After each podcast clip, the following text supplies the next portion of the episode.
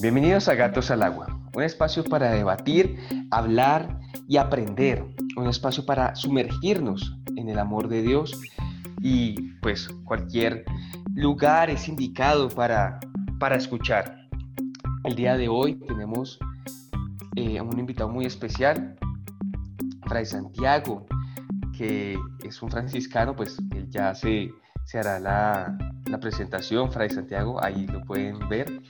Santiago, cuéntanos más de ti, por favor. Un saludo de paz y bien, como pues lo dijo Juan, mi nombre es Fray Santiago González de la comunidad franciscana, provincia de la Santa Fe, tengo 31 años y pues bueno, pues hoy vamos a, a tener un maravilloso programa porque creo yo que es muy pertinente hoy hablar sobre la tierra, sobre el medio ambiente, sobre ecología y pues muchas gracias por esta invitación y espero que podamos pasar un buen rato en este programa. Muchas gracias, Fray. Específicamente, el nombre de este programa es La Tierra, un hogar para todos. Precisamente, eh, Fray ha trabajado, si, si no estoy mal, eh, en un proyecto que se me olvida el nombre, Fray, ¿cómo es? ¿Cuál de todos? Ah. Ah. Eh, pues no bueno, como tal yo pues hago parte de una oficina que se llama JPIC, eso es Justicia, Paz, Integridad de la Creación, es una oficina de la Orden de Hermanos Menores y mm, tenemos un proyecto que se llama JPIC Media. La idea es llevar estos valores de esta oficina a las redes sociales, a los medios de comunicación, al Internet, porque consideramos que el Internet es un espacio fundamental de hacer comunidad, de encuentro, y no por el contrario, como muchas personas creen que el Internet es un, un medio. Nosotros no consideramos el Internet un medio, sino un espacio. Entonces, la idea es llevar como este activismo por la casa común, por la justicia, por la paz, a las redes sociales. Eso es un proyecto. Por otro lado, también hago parte del Movimiento Católico Mundial por el Clima, eh, en la Comisión de Comunicaciones. Mm, acá en Bogotá también hago parte del Comité del Cuidado de la Creación de la Arquidiócesis de Bogotá, en la Vicaría de la Evangelización. Mm, y también eh, soy voluntario del movimiento ambientalista colombiano. En este movimiento tenemos un proyecto que creo que es uno de los más bonitos en los que he participado porque la idea es reforestar Colombia. Nuestro proyecto es para el 2022, sembrar eh, 100 mil árboles para el 2022 y, pues nuestra tarea es eso, es hacer campañas de siembra y pues llevamos en la actualidad aproximadamente 9 mil eh, árboles sembrados. Súper. O sea, yo me acuerdo que el, el año pasado, cuando estuvimos en Expo, Expo Católica, eh, ustedes nos comentaban un poco acerca de, bueno, todos estos proyectos y nos decían que esto tenía relación porque en 30 años el mundo ya no sé, que conocemos ya no sería sostenible, ya no sería el mismo. Entonces, a mí me gustaría también que nos contaras un poco sobre cómo nace todo esto, la relación que tiene con esa idea franciscana, con esa orden y, y pues también de, de, todo esto que nos contabas, de que el mundo en 30 años pues ya no sería sostenible. Listo, pues mira, Angélica, pues primero nuestra espiritualidad como franciscanos nos llama a cuidar la creación, porque San Francisco de Asís, antes de morir, descubre dentro de su misticidad, su misticismo, eh, que tenemos un Padre y ese Padre es Dios. Y todo lo que nosotros vemos ha salido de las manos de Dios. Y todo esto que ha salido de las manos de Dios se llama creación. Nosotros somos criaturas, pero al mismo tiempo no somos las únicas criaturas. Tenemos más criaturas y a estas criaturas San Francisco de Asís las llamó hermanos. Hermano Sol, hermana Luna, hermana Tierra, hermano Aire, inclusive hermana Muerte, porque todo ha salido de las manos uh -huh. del Creador. Entonces, desde ese momento, pues nosotros como espiritualidad franciscana nos hemos conectado mucho por el cuidado de la casa común, por el medio ambiente, por la ecología. Inclusive San Francisco de Asís fue pat eh, proclamado patrono de los ecologistas y todos los que trabajan por el medio ambiente. Eh, entonces, pues digamos que por esa parte, por mi espiritualidad franciscana, me he visto envuelto en estos temas. Por otro lado, lo que tú decías de, que pues en 30 años el mundo, la vida como nosotros hoy la conocemos, no será sostenible, eso ya parte desde datos científicos. Y es que en la actualidad nosotros nos estamos enfrentando al cambio climático. Muchas personas negaban la existencia del cambio climático. Inclusive decían, no, es que el cambio climático es un proceso natural. Sí, es cierto, el cambio climático es un proceso natural, es cíclico dentro de la Tierra. Y alrededor de los miles de años que, existe pues, que ha existido la Tierra, han habido muchos cambios climáticos. Sin embargo, nosotros hoy tenemos un problema. Y es que después de la segunda revolución industrial, aproximadamente en los años 60, eh, eh, digamos, la gráfica del calentamiento global ha subido, ha subido impresionantemente y nunca ha bajado desde el 60. Y, estas gráficas nos muestran que antiguamente pues era cíclico, claro que sí, habían temporadas, pero pues era normal. Hoy estamos en, en subida. Y pues esto afecta principalmente nuestro estilo de vida nosotros, el mundo como nosotros hoy lo conocemos, va a cambiar. De hecho, creo que ya está cambiando. Tú bien lo decías, es que eres católica, eso fue hace un año y todo el mundo como que, ah, sí, sí, no, no, creo mucho. Pero mira, pasó un año y ya todos estamos confinados, estamos encerrados, tenemos una alerta de, pues, del virus, que inclusive el, el futuro se piensa que siempre va a ser con oxígeno, tapabocas y en fin. Entonces mira que esto no va a ser ya dentro de 30 años, cada vez se acorta más el tiempo y ya somos conscientes de que nuestro estilo de vida está cambiando eh, por, por el cambio climático. Digamos que estamos ante una crisis climática y ya nosotros tenemos que es, eh, adaptarnos a esta crisis. Ya no se puede mitigar la crisis del cambio climático, nos tenemos que adaptar. Y eso es lo que tenemos que empezar a aprender y a darnos cuenta que nosotros hoy nos estamos enfrentando a una nueva realidad y cómo nosotros tenemos que responder a esta realidad. Si bien nos podemos encerrar y llorar y, quedarnos sin vida y sin esperanza y, y sin ilusiones, o por el contrario, conquistar estas nuevas realidades y seguir haciendo nuestra vida como siempre lo hemos hecho, pero con algo diferente, con una conciencia de relación y de acción de gracias, que eso no lo hemos tenido. Por lo tanto, nos hemos considerado dueños y señores del mundo, administrando muy mal nuestra tierra, nuestra casa común y explotándola. Hoy la tierra está clamando y hoy escuchamos sus clamidos, sus bramidos, y, y hoy creo que la mayoría ya somos conscientes de que, oye, tenemos que empezar a cambiar y por qué no vivir una vida más sostenible, más amigable con el planeta y sobre todo porque nosotros necesitamos de la tierra. La tierra no nos necesita a nosotros, nosotros sí necesitamos de ella. Y es que muchas veces eh, los ecologistas, los que luchan por el medio ambiente, eh, hemos entendido que somos los salvadores del planeta, de la tierra, o nos ven así. Y resulta que no, nadie salva a la tierra. la tierra no necesita ser salvada. Nosotros, nuestro trabajo es porque nosotros necesitamos de la tierra. La naturaleza, por naturaleza, pues se autorregula y siempre se ha autorregulado. El problema es que en la autorregulación de la naturaleza implica la extinción del ser humano, porque hemos demostrado que nosotros hemos sido sus peores enemigos. Pero digamos que el COVID y todo lo que ha pasado en estos últimos días es un primer llamado. Es, eh, oye, eh, Cambia tu estilo de vida porque si no esto va a ser peor. Cambia, cambia. Entonces, pues qué bonito pues hoy reflexionar al, respecto de una vida más amigable. Eso que dijiste de que la naturaleza se autorregula, me hace acordar de los videos que uno veía así pues cuando chiquito, como, ¿qué pasaría si el mundo eh, se, se extinguieran los humanos ya hoy? O sea, digamos, y lo vemos ahorita porque pues como todos estamos encerrados, o pues la mayoría de gente la naturaleza tiene un crecimiento exponencial, pero bestial, o sea, y, uno lo ve nomás cuando uno va por la calle, los lugares que son menos concurridos por las personas, la naturaleza va creciendo. Uno va caminando, en el concreto sale el musgo, sale, hay un, hay un árbol que me encanta, que está precisamente en el puente ahí de, de la estación de los héroes, de Transmilenio, y, tal cual está una columna y sale un arbolito así dentro de la columna. Ese, wow, pero ¿qué va a salir dentro de la columna? ¿Qué, qué tierra? ¿Qué, o sea, qué nutrientes va a tener? Es, es increíble, es increíble. Yo creo que la naturaleza se... La misma no es- naturaleza se encarga de hacer su, su ciclo vital. Sí, Sí. total. Dale ese ejemplo que tú pones de, de- de árboles en columnas, en techos, Ujú.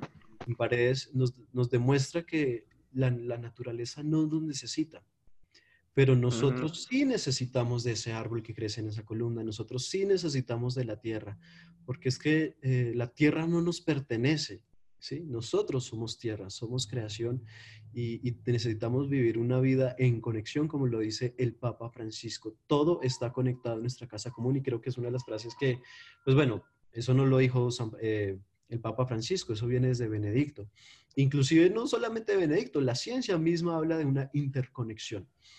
Y, y- y- y, pues qué bonito hoy pensar y reflexionar en esto, pues en un enmar, pues en el marco del Día Mundial de la Tierra, ¿no? Que fue celebrado el 22 de abril. Yo no sé si está muy, eh, o pues que muy mal interpretado mm, cuando, cuando Dios le dijo a Adán que hiciera uso de, como de todo esto que ves es, es para ti. Yo no sé si, si se ha puesto como muy, muy como, ah, sí, no, igual Dios nos dijo que podamos hacer lo que quisiéramos. Yo no sé si, si eso pueda estar sucediendo Sí, en la sociedad ahorita. lastimosamente tuvimos una mala interpretación del Génesis. Digamos que en el Génesis nos presenta dos relatos de la creación. El primer relato es este relato que va en, en un tono litúrgico, es decir, Dios creó en el primer día, el segundo día y el séptimo día descansó.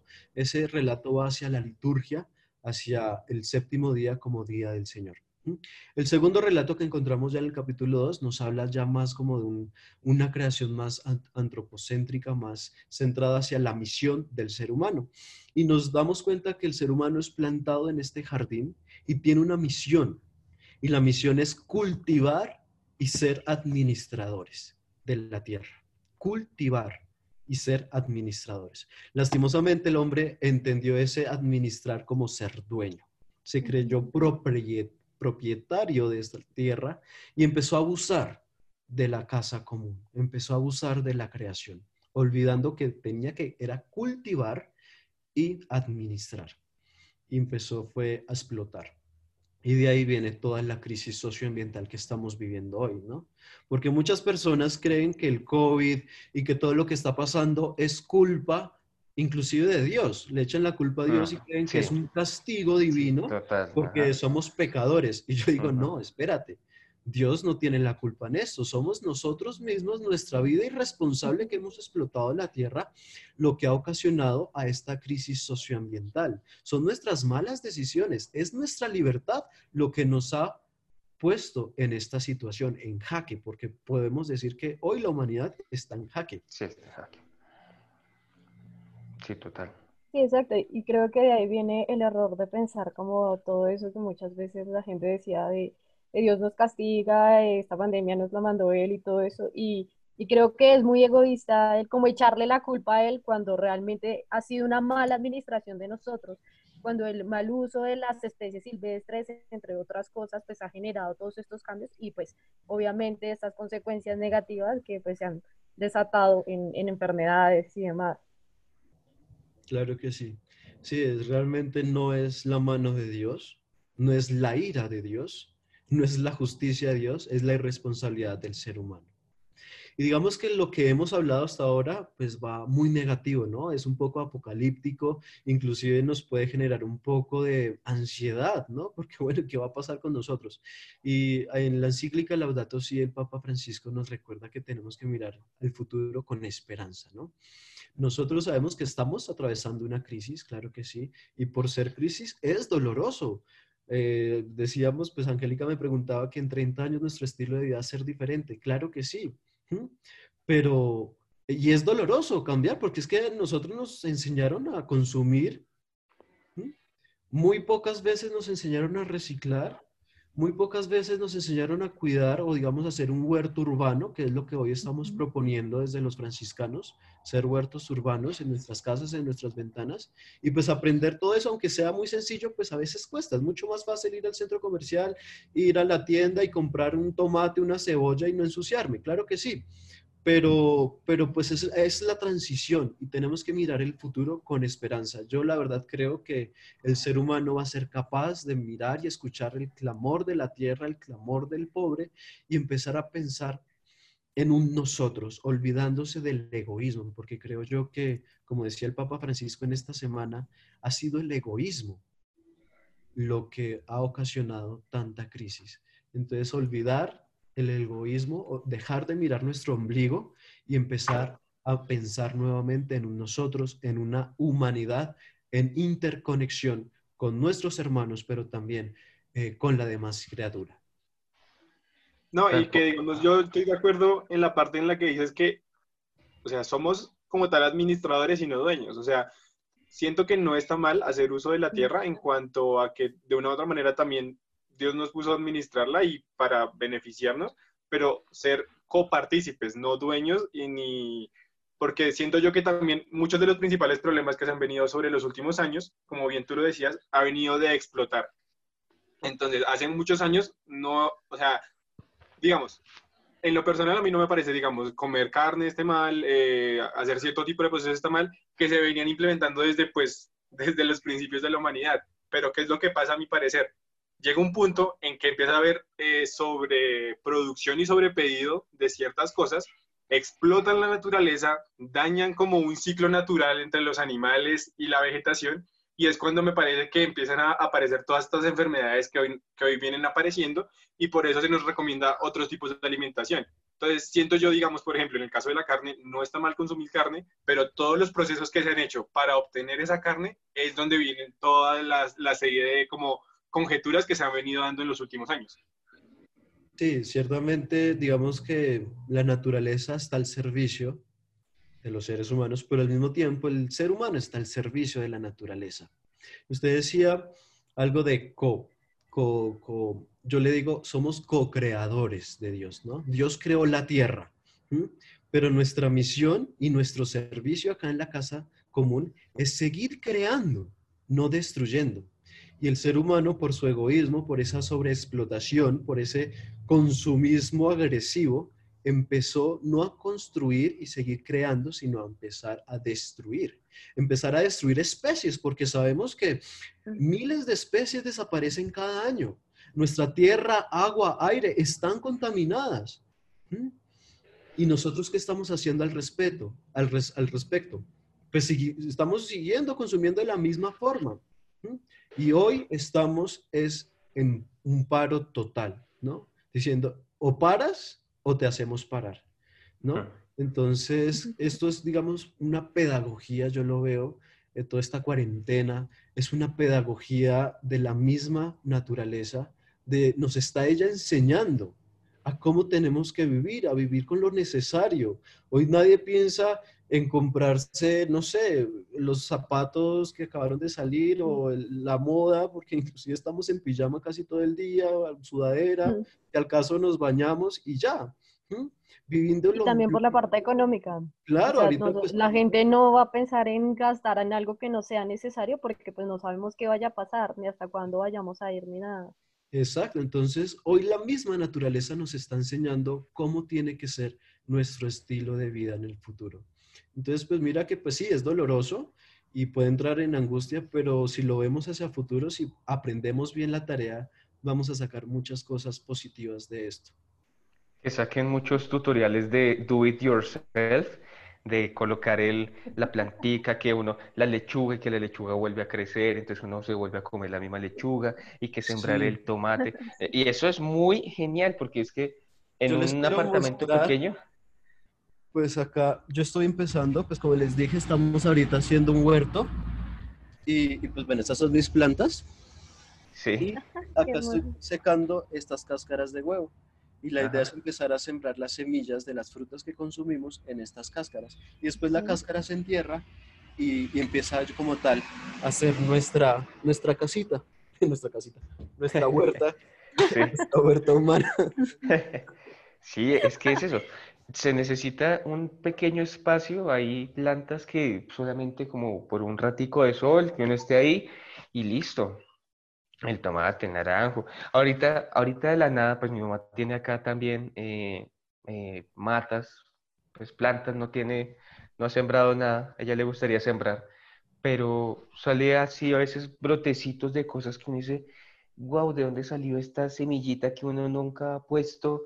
Ni nada. De hecho, tenemos una planta carnívora que es de lo más genial, de esas que llega y mete la mosca y ¡pim! se cierra. Entonces es hasta chévere ver ahí todo el espectáculo. Pero, pero es eso, o sea, yo creo que en este momento, tal cual como tú lo dijiste, eh, la gente, la gente creo que está haciendo una introspección. O sea, pues la mayoría, porque después de pronto hay gente que sigue con su estilo de vida, pues encerrados en la casa, pues la gente con mucho dinero, yo creería.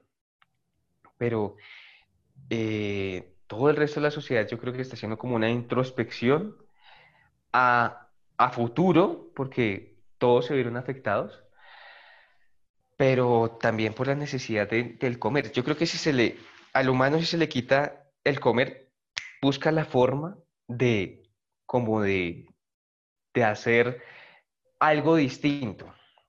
Tal cual, pues igual los alimentos transgénicos salieron de eso. A, mayor necesidad de gente que necesita comer, pues hagamos más alimentos, ¿sí o no? Entonces, em, yo hablando y, pensando ahorita de como de otra, o sea, ya enfocado en la naturaleza, a mí me pasa mucho que yo me identifico mucho es con los pajaritos, yo soy muy feliz con los pájaros. Sí, por eso, por eso mi, mi pollito. sí, porque, porque me parece una representación muy, muy linda de la obra de Dios, de la libertad y, como de la belleza de la naturaleza. Em, y así con todo, las flores, eh, el mar no puedo decir porque le tengo miedo al mar, pero en general la naturaleza siento que me acerca a Dios. Mira, Juan, es, eso es lo que tú estás diciendo, es muy cierto. Desde San Agustín, uno de los padres de la iglesia, y después nosotros heredamos esa tradición, los franciscanos, creemos que Dios ha escrito dos libros donde ha manifestado su revelación y su amor. El primer libro que Dios escribió se llama Creación, donde nos revela todo su amor, y el segundo libro que Dios escribió se llama Las Sagradas Escrituras, la Biblia. En estos dos libros nosotros podemos descubrir todo el amor que Dios ha tenido por el ser humano. Y por lo tanto, la naturaleza, la creación, puede ser un camino de conocimiento a Dios. Tú puedes conocer a Dios contemplando la casa común, contemplando los pájaros, contemplando el mar, contemplando inclusive un volcán, aunque pues puede ser aterrador. no, es en el bellísimo. En el juicio se llama lo sublime. Es algo pero sublime, pero, pero es hermoso contemplar la naturaleza. Y nos damos cuenta que somos tan pequeños y lo que los griegos lo llamaban, adquirimos una conciencia cósmica, es decir, nos damos cuenta que somos una pequeña célula dentro de un cosmos enorme y, tener esa conciencia te lleva, una, sí, no sé, te lleva a alcanzar la felicidad. Darte cuenta tu puesto, el lugar del hombre en el cosmos y, darse cuenta que tú vives y respiras y estás vivo dentro de este, esta máquina perfecta y hermosa, eso es grandioso. Y lo que estamos hablando es una de las propuestas de la conversión ecológica para nosotros empezar a convertirnos ecológicamente, claro que sí, es un estilo de vida, cambiar nuestro estilo de vida, pero también es un estilo de pensar y de verme aquí en la tierra. Y, y, pues bueno, es, esta propuesta como tal se llama contemplación, contemplar la naturaleza y al contemplar la maravillosa creación de Dios, pues asimismo yo también me, me doy cuenta de mi lugar y mi puesto en esa naturaleza, ¿no? Eh, y luego de contemplar y el ver toda esta hermosura, lo único que a ti te va a salir del corazón va a ser gracias. Entonces, una mirada contemplativa y después una respuesta de gratitud. Oye, es precisamente eso, reconocer la grandeza de un creador en obras tan simples como el nacimiento de una planta o tan asombrosas como decías, como un volcán. Porque, o sea, es también reconocer que detrás de todas esas creaciones que uno ve increíbles, hay una mente creadora que todo lo puede y que dentro de todo ese lugar de maravillas nos dio un espacio privilegiado a nosotros como personas. Dos cosas. Eh, eh, me acuerdo del programa este de, Cosmos, el de... Eh, no me acuerdo cómo se llama este científico. ¿Morgan Freeman? No, no, no, Morgan Freeman no, el otro. El que era el que tiene como de, de Carl Sagan. Pero todo el mundo lo recuerda por, ay, sí, ay, sí, no sé qué. sí, sí, sí, del meme. Sí, sí, sí. bueno, él eh, que cuenta, o sea, que hace como el calendario cósmico. Entonces dice como, estamos por allá en diciembre, pero nuestra historia, la historia de la humanidad es como tal cual lo que tú dijiste, Ray, que es como nada, una nada en lo que es la historia del universo. Eso es una cosa por un lado, como para corroborar lo que dijiste. Pero una pregunta que, que, que te tengo es, ¿cómo promover precisamente esta conversión ecológica, cómo promover el acercamiento a Dios a través de su obra, que pues es la naturaleza. Mira, eh, yo creo que lo más importante es aprender sobre nuestra realidad, cómo está nuestra casa común hoy. Y nos vamos a dar cuenta que esta realidad, lo que hoy estamos viviendo, es muy triste como les decía ahorita hace unos minutos, estamos viviendo, estamos atravesando una crisis socioambiental. Y esta crisis implica muerte de muchas especies.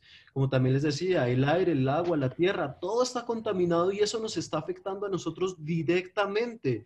El COVID no es nada porque sí, es consecuencia de la contaminación y todas las enfermedades que faltan por descubrirse por, por, porque nosotros padezcamos, porque esto, si nosotros no cambiamos, cada vez va a ser peor y las enfermedades van a ser respiratorias porque la calidad del aire es pésima, aunque bien, pues por la cuarentena se ha arreglado muy, pues digamos que las calidades de los aires en las ciudades han sido mucho mejor, eh, se han optimizado mucho. Sin embargo, los gases de efecto invernadero siguen afectando nuestra casa común, porque todo está contaminado, o sea, sabemos que las aguas tienen mercurio, que el pescado tiene mercurio, que eh, los, los los pollos que comemos están llenos de hormonas. Bueno, en fin, nos estamos consumiendo todos los días gotitas, porcentajes de veneno y eso nos están afectando. Entonces, darnos cuenta de esta realidad, pues hombre, lo primero que tú debes de preguntarte es, ¿y yo qué voy a hacer? Entonces, ¿cómo podemos hacer conciencia? Primero, pues eh, con la educación de ambiental, ¿no? Darnos cuenta qué es el cambio climático, cómo son estos gases de efectos invernadero, bueno, en fin, todo esto, para luego, ahí sí yo cómo me puedo comprometer a, a, pues, pues, muchos dicen mitigar o adaptarnos. Yo hoy opto por adaptación, porque mitigar es como, bueno, ¿cómo vamos a, poquito a poquito, ¿sí? Yo digo que ya hoy ya no nos podemos, ya no podemos hablar de mitigación del cambio climático, sino de adaptación. Ya es una realidad y ya nos tenemos que enfrentar a esta realidad adaptando nuestros estilos de vida. Y, ya por último, eh, pues aprendiendo a vivir una vida sostenible, como pues pensando en, en dejar de consumir, vivir una vida más austera, pensar en un huerto urbano, y, tener una relación más cercana, más íntima con la naturaleza que nos va a llevar de, por cierto, al creador.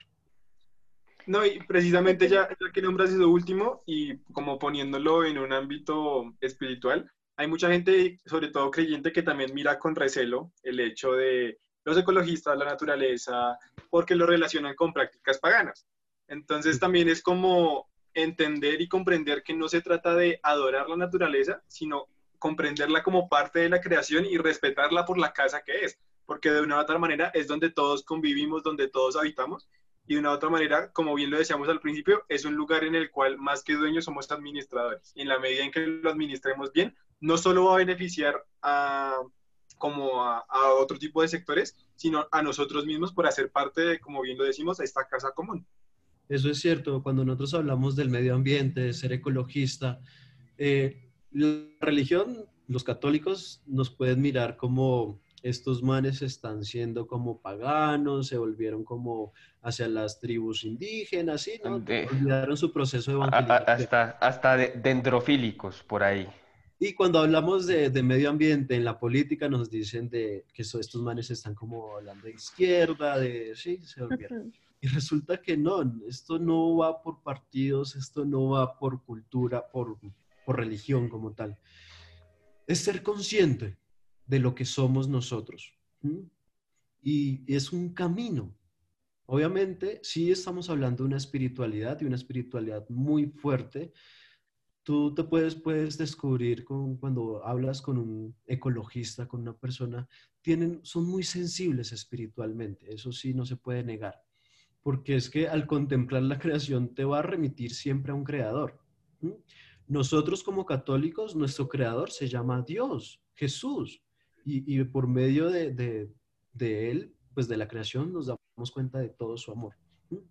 Pero mira que hay algo muy bonito ya que pues Andrés ha mencionado, el sino de la Amazonía, el Papa Francisco nos invita a estudiar las culturas ancestrales, estudiar nuestros indígenas, puesto que ellos han podido aprender a vivir equilibradamente con la creación. En este e, eso no quiere decir que vayamos a adorar la creación, eso no quiere decir que vamos a, a dejar de nuestros ritos eh, católicos por ir a, unos ritos, como decían por ahí, paganos. No, eso no quieren decir eso. Lo que quiere decir es que aprendamos a cómo ellos viven en armonía. y, es que nosotros, por el pecado original, olvidamos esta armonía. Digamos que cuando Dios creó todo, todo estaba bien y todo era armonía. La relación con Dios, con la naturaleza y con el hombre estaban en armonía.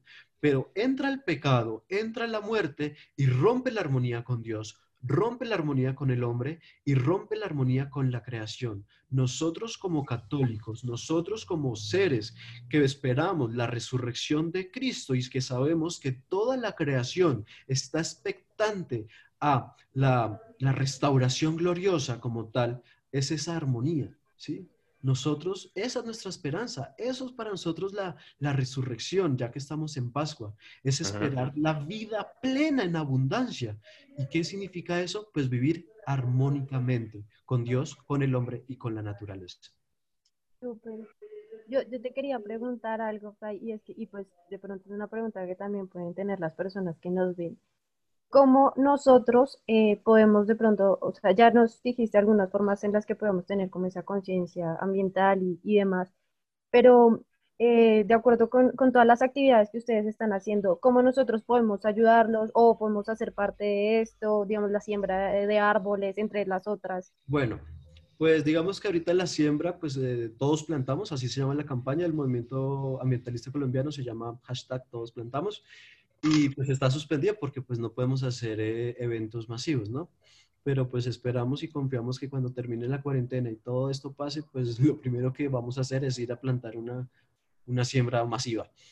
Mm, lo que nosotros hoy como franciscanos estamos promoviendo son huertas urbanas y montamos una campaña que se llama Siembra y tiene un eslogan y este eslogan es Siembra esperanza y cosecha alegría es invitar a las personas a que en sus patios, en sus ventanas, empecemos a sembrar, ya sea pues una matica, pues una florecita o, ¿por qué no, eh, empezar también a sembrar pues las frutas, eh, un apio, eh, un cilantro, que nos puede ayudar también al, al, bolsillo, porque sabemos que una de las consecuencias negativas del COVID-19 es la crisis económica que vamos a tener.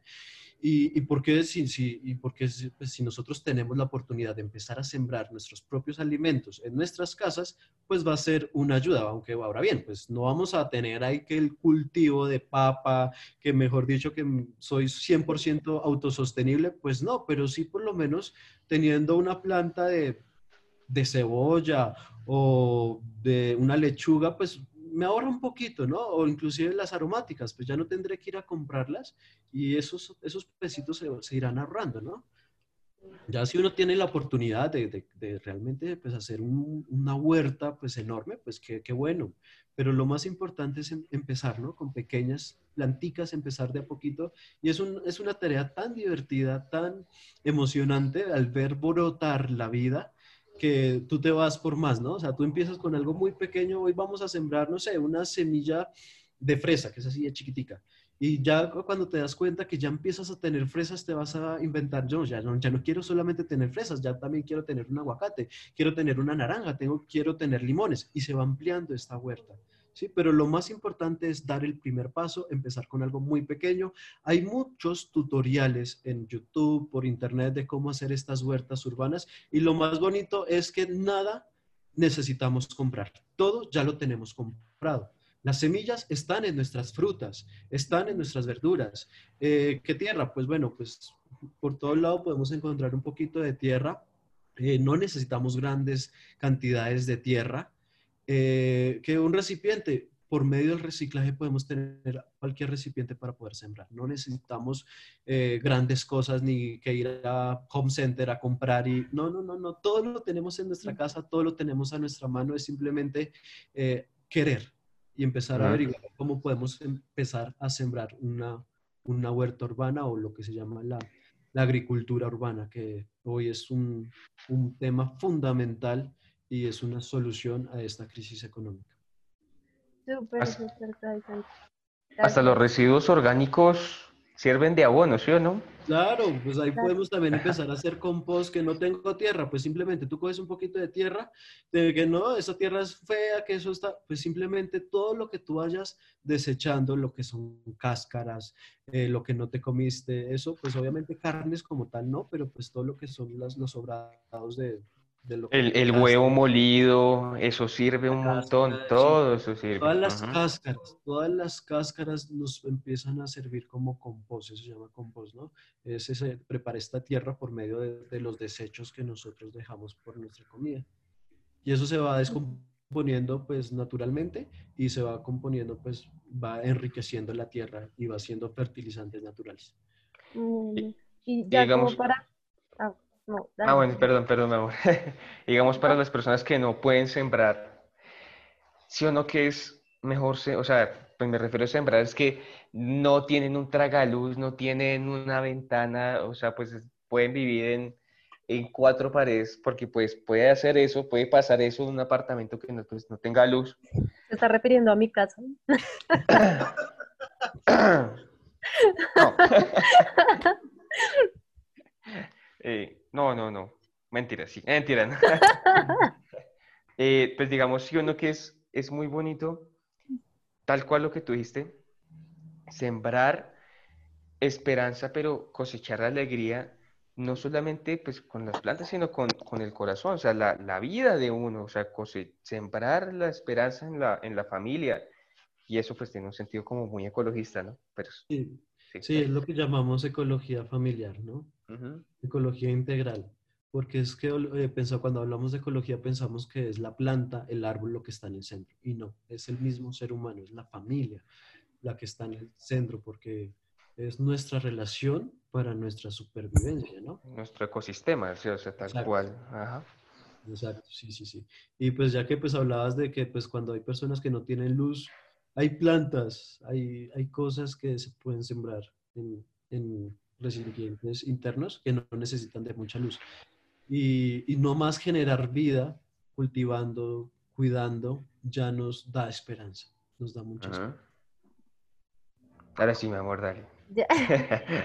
pues, yo te iba a decir, eh, Fray, que ya como para, para finalizar, para que puedas ir por, por el almuerzo.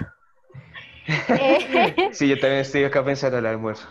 Em, nos gustaría que le dieras como un, un mensaje eh, a, pues, a todas las personas que nos van a ver, que nos están viendo, que nos estarán viendo, mm, de como de la importancia de, de esto, de, de, todo, como de todo lo que hablamos de, de la tierra, del cuidado, de, de, cambiar nuestra vida y bueno, ah, un mensaje completamente tuyo, tienes la libertad, entonces escuchamos. Bueno, eh, Simplemente quiero invitarles a que se dejen tocar por el Creador. Todo aquel que sea tocar por Dios eh, está llamado a la vida. Y esa es la experiencia del resucitado.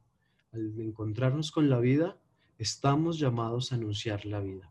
Y el camino del cuidado de la casa común es precisamente es esa comunicación del Dios de la vida.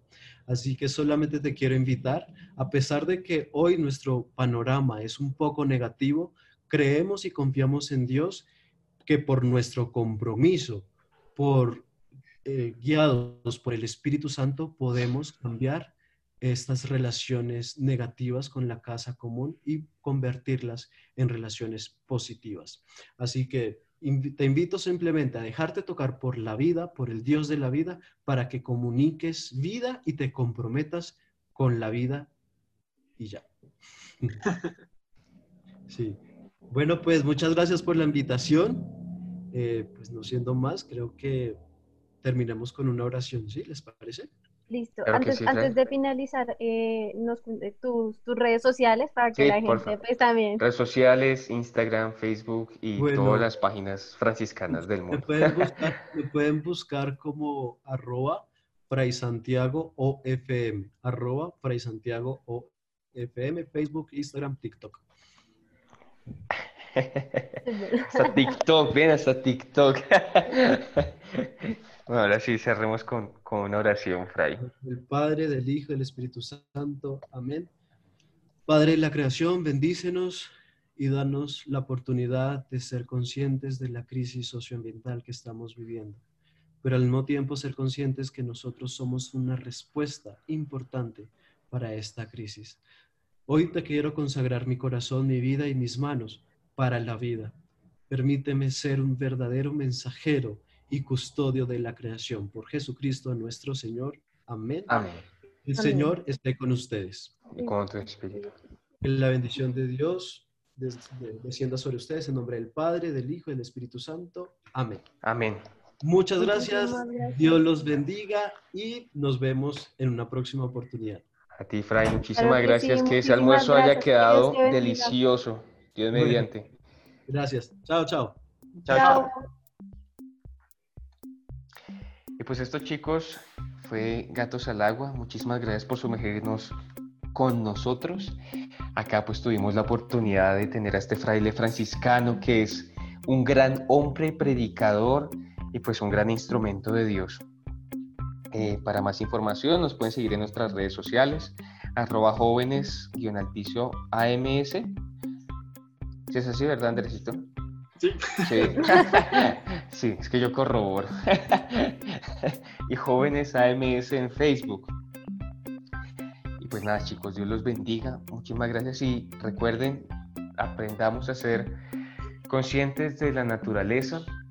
No seamos hipócritas de la naturaleza tampoco, publicando los animales extintos que ya se, se están extinguiendo, pero pues seguimos haciendo las mismas cochinadas y pues los mismos errores en nuestra vida cotidiana, invitados a sembrar esperanza y a cosechar alegría, chicos.